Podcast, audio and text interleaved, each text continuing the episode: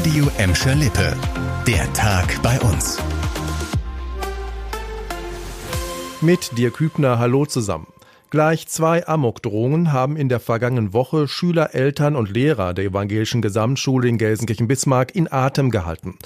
Heute haben Polizei und Staatsanwaltschaft dazu neue Details veröffentlicht. Demnach ist ein Ex-Schüler der Gesamtschule im Visier der Ermittler. Der 24-jährige Gelsenkirchner gilt als tatverdächtig. Die Polizei hat den jungen Mann erstmal festgenommen und seine Wohnung durchsucht. Das Ganze sei schon am Freitag passiert, haben die Ermittler heute mitgeteilt. Bei der Durchsuchung seien keine gefährlichen Gegenstände gefunden, aber Datenträger beschlagnahmt worden. Diese werden jetzt ausgewertet. Der Ex-Schüler bestreitet die Tat und ist mittlerweile wieder auf freiem Fuß. Die erste Amokdrohung war am Mittwochmorgen per E-Mail eingegangen. Am Freitag kam dann eine zweite Drohung. Beide Drohungen hatten Großeinsätze der Polizei ausgelöst. Auch Spezialkräfte waren im Einsatz. Um Ermittlungen geht es auch beim nächsten Thema. Im Fall des mutmaßlichen sexuellen Missbrauchs in einer Gelsenkirchener Kita laufen nämlich diese immer noch gegen die beschuldigte Erzieherin.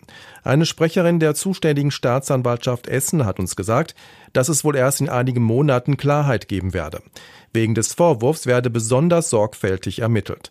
Details zur mutmaßlichen Tat und zur Verdächtigen will die Staatsanwaltschaft aus Gründen des Opferschutzes nicht nennen. Im Sommer vergangenen Jahres war bekannt geworden, dass ein Kind in einer katholischen Kita in Gelsenkirchen von einer Erzieherin sexuell missbraucht worden sein soll. Der Kita-Zweckverband des Bistums Essen als Träger hatte die pädagogische Fachkraft sofort freigestellt. Seitdem wird gegen die Frau ermittelt. Von Gelsenkirchen nach Gladbeck auf der Großbaustelle Schwächerter Straße 38 in Renfort Nord geht es voran. Vor kurzem sind auf dem Gelände der ehemaligen Hochhausruine die Hochbauarbeiten gestartet. Jetzt hat die Stadt weitere Mieter für das neue Geschäftszentrum bekannt gegeben.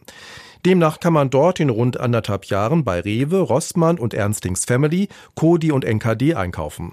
Außerdem wird ein Friseur in den Neubau einziehen.